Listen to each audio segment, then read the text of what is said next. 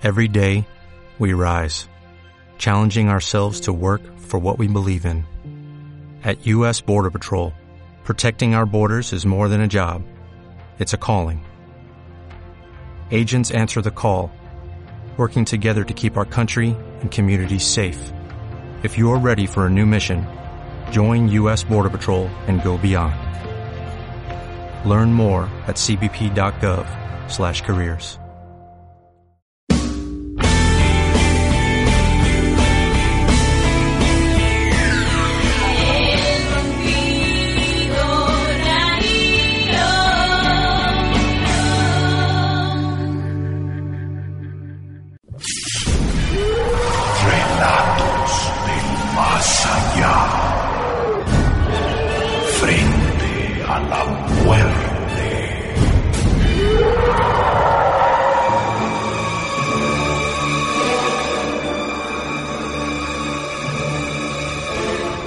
Relatos del más allá. Relatos del más allá. Las historias y sucesos que ustedes oirán a continuación son la recopilación de situaciones reales, hechos que se produjeron en algún lugar del mundo y por muy inexplicables que puedan resultar, son verídicos y cada uno de sus protagonistas decidieron contarlos. Aunque hoy, después de haber vivido y protagonizado cada uno de esos hechos, no puedan olvidar que una vez, inexplicablemente, algo les cambió la vida para siempre. El Rompido Radio.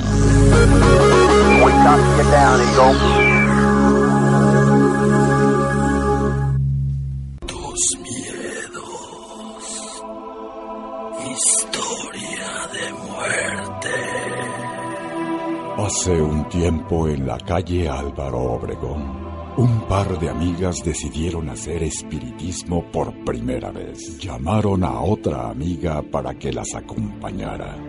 Lo prepararon todo y un poco asustadas comenzaron. Esta historia era la que aquel espíritu contaba a aquellas chicas que habían decidido contactar con ella.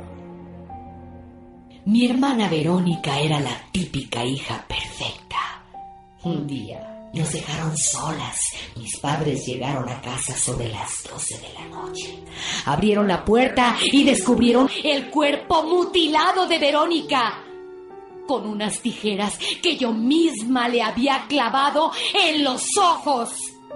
Y riendo, me tiré por la ventana. Allí fue donde encontré mi propia muerte. Yo mejor me voy de aquí. Esto de la Ouija es una tontería. No, no te vayas.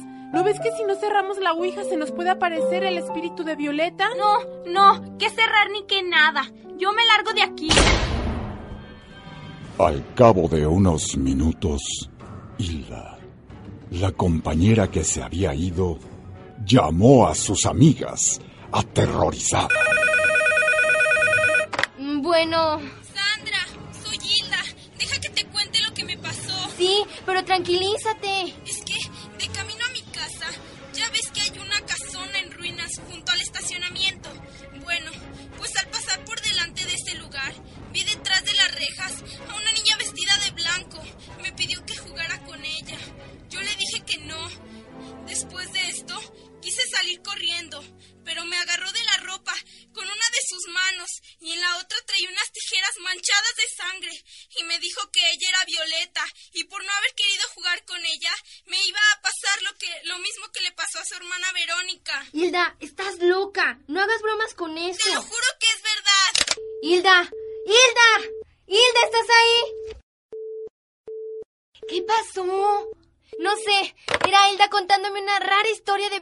y de una niña. Aquellas mujeres en un principio se tomaron a broma la llamada de su amiga, pero algo les hacía pensar que su amiga hablaba muy en serio. ¿Ustedes quieren jugar conmigo?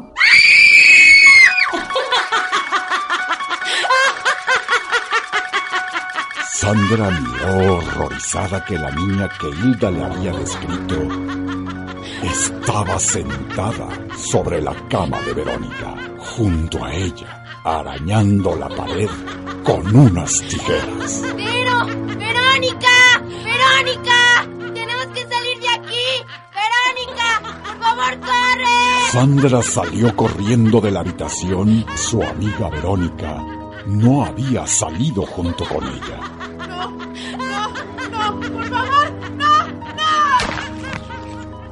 Día siguiente, la policía informó de que Verónica había muerto de un ataque por arma punzocortante.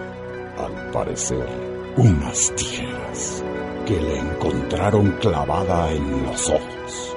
Hilda la habían encontrado en las escaleras de su casa, muerta por el mismo motivo. Y habiéndola encontrado inconsciente, Sandra estuvo en tratamiento psiquiátrico.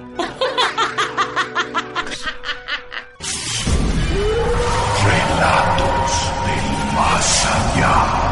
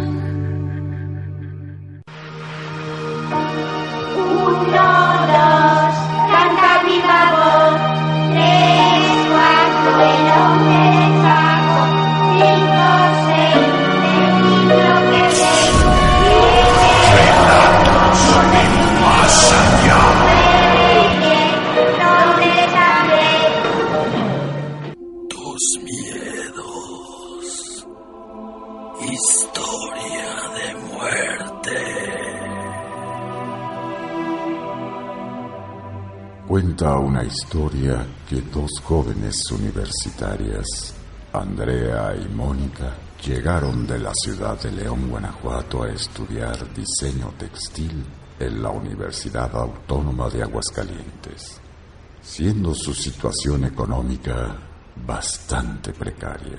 Se instalaron en dos humildes cuartos de una vecindad casi abandonada de la colonia San José del Arenal.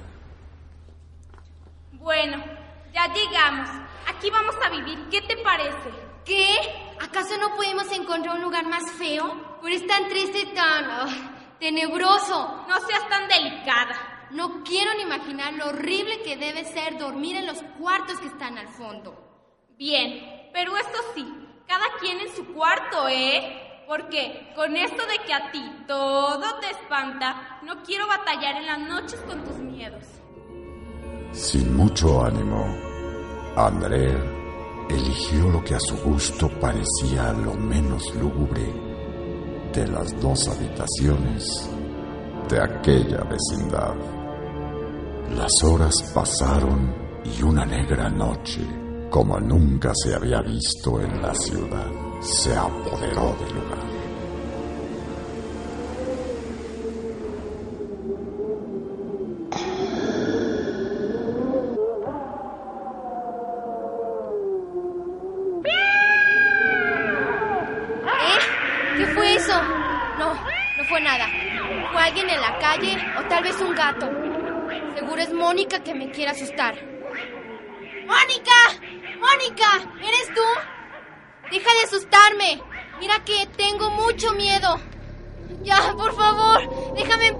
Por Dios, te lo pido.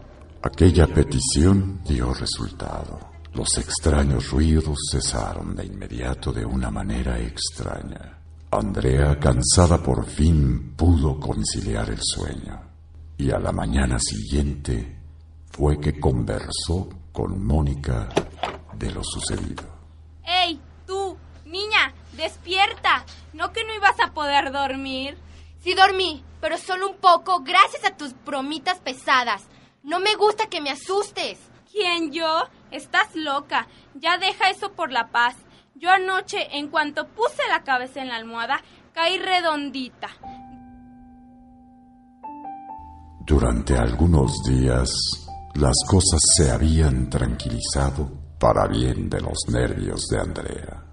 Las viejas y maltratadas paredes de aquella vecindad comenzaban a tomar un aire familiar en aquellas jóvenes estudiantes. Todo parecía normal. Hasta que una noche de fin de semana... Andrea, ¿te quedas? Voy a salir. ¿Con quién? Con Toño, el chico que conocí en la uni. ¿Puedo ir con ustedes? ¿Cómo crees? Va a pensar Toño que necesito chaperón. Mónica, es que yo sigo sintiendo la presencia de algo aquí en mi cuarto. Por favor, no quiero estar sola. Por favor, llévame contigo. Por favor. Ya te dije que no. Te repito que no voy a llegar tarde. Ya acuéstate. Y cuando yo llegue te prometo avisarte y contarte cómo me fue. ¿Sí? Por favor, quédate tranquila. Bien, pero por favor, avísame cuando llegue. Sí, sí, nos vemos. Las horas pasaron y Mónica regresó muy de madrugada. Entró a la habitación de Andrea, pero no encendió la luz. Mónica, a tientas, encuentra a su amiga. La toca. Su cabello estaba mojado y parte de su ropa también. Aquel líquido quedó impregnado en las manos de Mónica. Qué raro. De seguro se bañó ya tarde y le dio flojera secarse el cabello. ¿Y esos ruidos? De seguro son los que espantaban a Andrea. Pero qué va. Para mí, que han de ser un par de ratones hambrientos, buscando qué comer. Andrea, Andrea. Está bien dormida, pero... ¿Cómo puede dormir en este cuarto tan frío y oscuro? ¿Y la luz? ¿Dónde está el apagador para encender la luz? Ahora sí que Andrea me contagió sus miedos. De verdad que sí siento feo estar en este cuarto. Pobrecita. Mañana le digo que se cambie conmigo aunque sea para dormir. Y a la mañana siguiente, Mónica, con los ojos entrecerrados por el sueño, entra a la habitación de su amiga y empuja la puerta de un solo golpe. Entra a la habitación confusa cuando se da cuenta de la terrible y escalofriante realidad. Andrea yace muerta sobre su cama. En el piso unas huellas formadas por la misma sangre derramada. Una era una pezuña y otra una pata de gallo. Y en uno de los muros un mensaje escrito con sangre que decía... Mónica, qué suerte que tú no encendiste la luz. El Rompido Radio.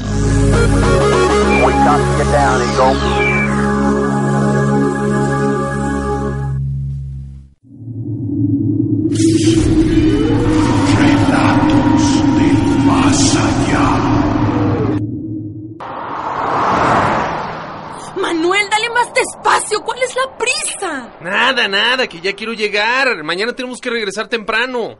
Manuel, cuidado. Se encontraban a la mitad del camino cuando ocurrieron cosas que cambiarían su vida para siempre. ¿Viste eso? Sí, sí, sí, pero... Por la carretera se habían cruzado en su camino un par de criaturas, un niño y una niña.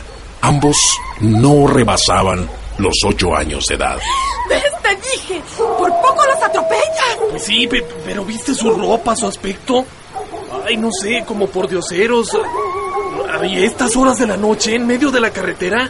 Oye, pobre niño, ¿no? ¿Pero dónde están? No, no sé. Yo los vi muy rápido. Solo... so- solo al momento en que cruzaron y se... Y se metieron entre la maleza. Mejor vámonos de aquí. Tengo miedo. Aquella pareja no quiso investigar más. Encendieron el auto y retomaron el camino. Manuel, ¿hueles eso? Hue- Huele como a un animal muerto de días. Pues sí, yo creo que de seguro lo que vimos no eran niños, sino un par de perros o, o coyotes. Bueno, con, el, con, con este cansancio, Ya hasta estoy alucinando. y Igual y le pegué a uno y eso es lo que huele. De cualquier manera, revisa en el asiento de atrás a ver si no hay nada. Cuando la mujer volteó su mirada al asiento trasero, vio con terror que en él venían sentadas aquellas criaturas. ¡Ey, ey, ey! ¿Qué pasa? Por el retrovisor, Manuel vio lo mismo que su mujer. Aquellos niños con una apariencia demoníaca, su piel pálida y llena de moretones, arañados del rostro, sus ropas podridas y sin ojos. En lugar de estos, horribles agujeros que dejaban ver su esqueleto. Cuando el auto detuvo su marcha a la orilla de la carretera, Alejandra y Manuel voltearon de nueva cuenta al asiento trasero y ya no había nada. Aquellos niños habían desaparecido. Amor, ¿viste lo mismo que yo? Claro que lo vi, pero. Pero mejor vámonos ya. No voy a hacer que nos pase algo peor. La pareja siguió su camino. Llegaron a su casa y quedaron dormidos sin comentar lo sucedido. A la mañana siguiente, retomaron el camino de regreso a Calvillo. Mira, Ale, aquí fue donde vimos a los niños. Espera, Manuel. Párate. Mira. Ah, caray. ¿Qué hay ahí? Algo extraño se veía a pocos metros del asfalto. Alejandra y Manuel bajaron de su coche. Se acercaron poco a poco y descubrieron entre la espesa maleza un par de cruces, las cuales indicaban la muerte por atropellamiento de dos niños, justo en ese punto. Hicieron un par de oraciones por el alma de aquellos inocentes y jamás han vuelto a ver nada parecido. Ahora, si tú no quieres vivir esta experiencia, lo mejor será que cuando pases por ese lugar, te decidas hacer una oración por aquellas criaturas. Si no es que quieres que te acompañen en tu viaje, postrados en el asiento trasero.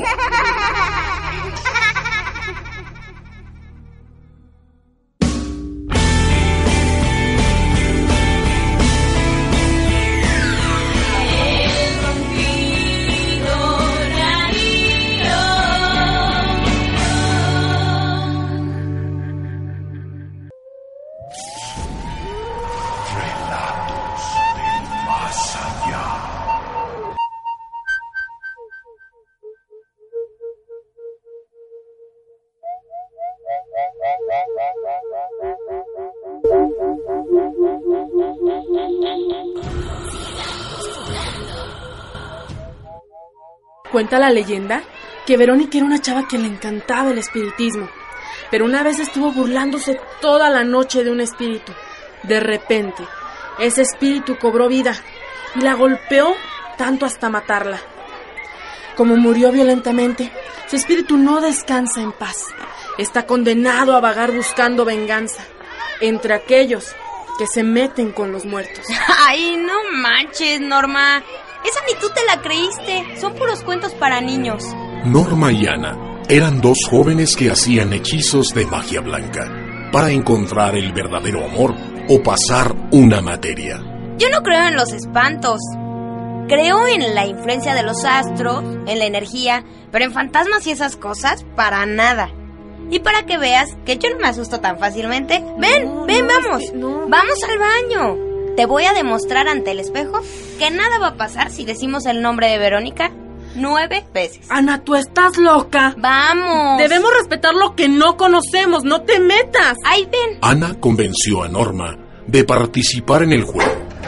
Llegaron al baño de la escuela y se pararon frente a un espejo. Mira, ven, ven, ven. Vamos. No, en serio que no, no. Y va la primera, ¿eh? Con ustedes, Verónica. Ay, ¿cómo eres? Ay. Ay. Uno. Verónica. Dos. Verónica. Ya van tres, ya, ya. Ay, cálmate. Verónica. Cuatro. Verónica. Cinco. Verónica. Seis. Verónica. Ya, vámonos, ya, son siete. Verónica. Ocho. Y Verónica. Nueve. ¿Ves? No pasó nada. Convencidas de que no pasó nada, Norma y Ana deciden irse. Pero al abrir la puerta.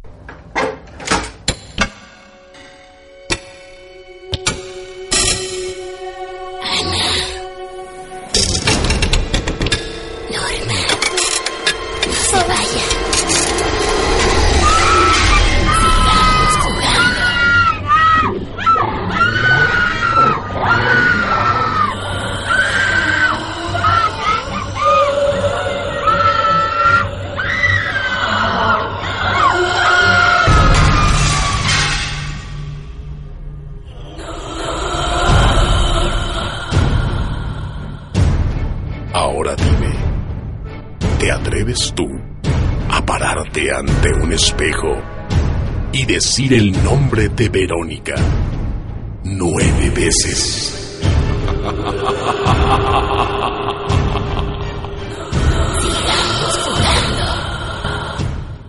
El Rompido Radio.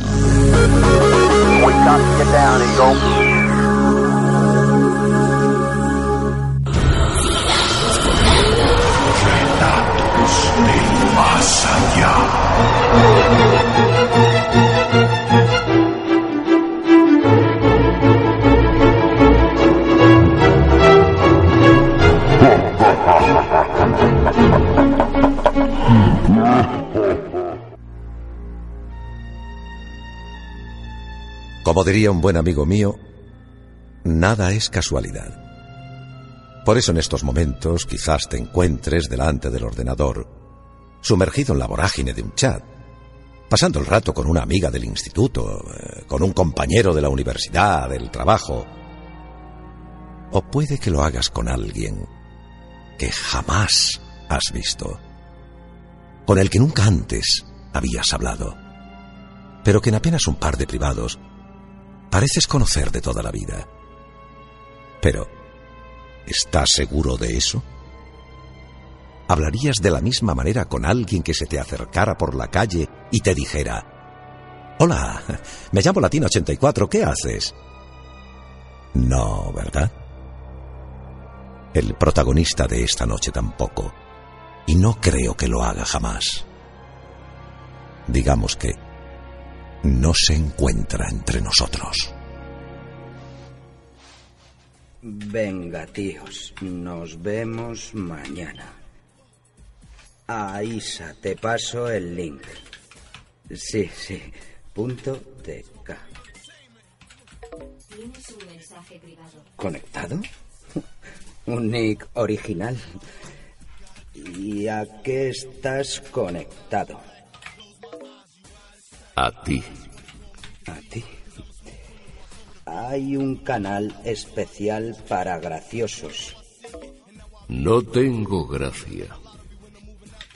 Entonces, ¿de qué va eso de estar conectado a mí?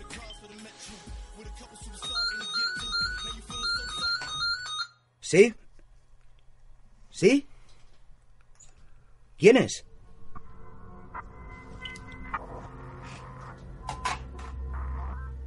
A eso me refería con estar conectado. Venga, Raúl. ¿Quién es Raúl? Tío, que hay 50 pardillos en el canal. Y alguien en tu puerta. ¿Pero qué? ¿No vas a abrir? A esas horas de la madrugada, era extraño que alguien llamara a la puerta. Raúl y David, sus compañeros de piso, tenían llaves, lo que hizo pensar a nuestro joven protagonista que se trataba de una broma. Serán capullos. Una vez en la puerta echó un ojo por la mirilla. Pero algo o alguien la tapaba. Raúl o David, no abro hasta que vea ese careto de no haberos comido una rosca.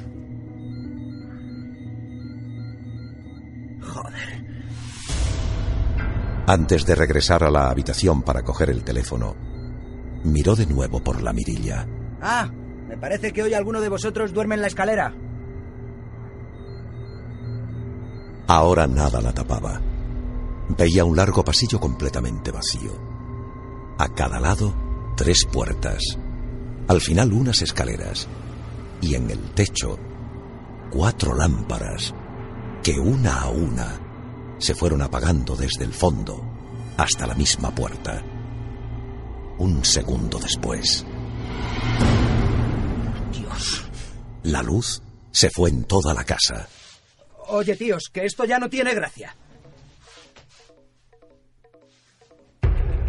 Pero, ¿qué hacía el ordenador encendido? Casi a tientas, en la más absoluta oscuridad, nuestro amigo llegó a la habitación. La pantalla del ordenador estaba apagada, pero el aviso de mensaje no dejaba de sonar. Casi a ciegas, palpó la pared en busca del interruptor. Antes de encontrarlo, el monitor se encendió. Tras sentarse rápidamente en la silla y leer lo que aparecía en pantalla, un profundo escalofrío sacudió su cuerpo de pies a cabeza. Leyó un mensaje que, conectado, repetía una y otra vez. Ya estoy dentro.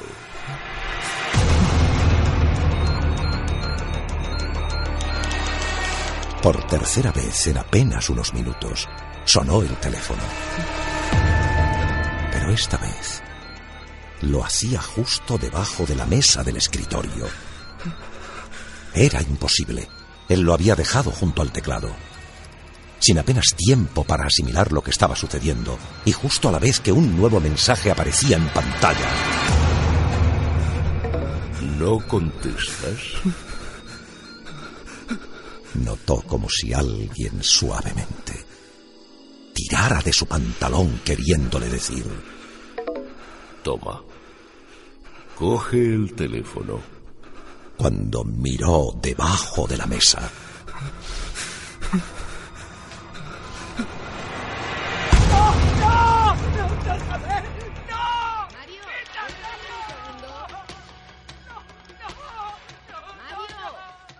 Espera, cielo, que la peli no ha terminado. Sus pies le agarró con fuerza tirando hacia abajo. Iván aterrado cayó al suelo. Gritó desesperado, pero no podía.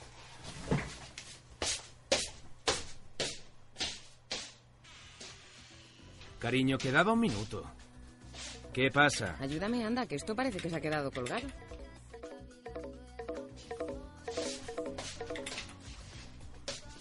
No puede ser. Toma, es el tuyo. ¿Sí? ¿Quién es? ¿Quién es? ¿Quién es?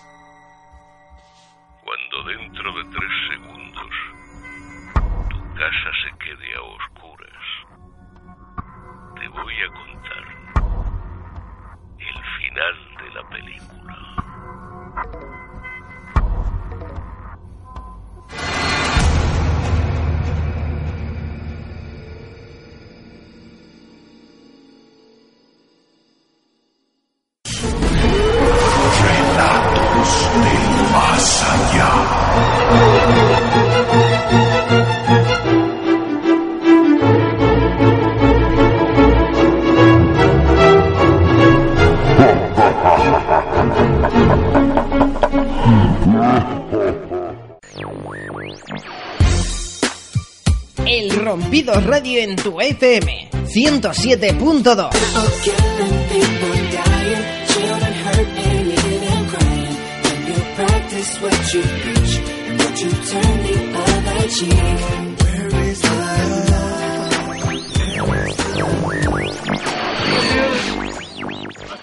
Dale más potencia a tu primavera con The Home Depot. Obtén una potencia similar a la de la gasolina para podar, recortar y soplar con el sistema OnePlus de 18 voltios de Ryobi desde solo 89 dólares. Potencia para podar un tercio de un acre con una carga.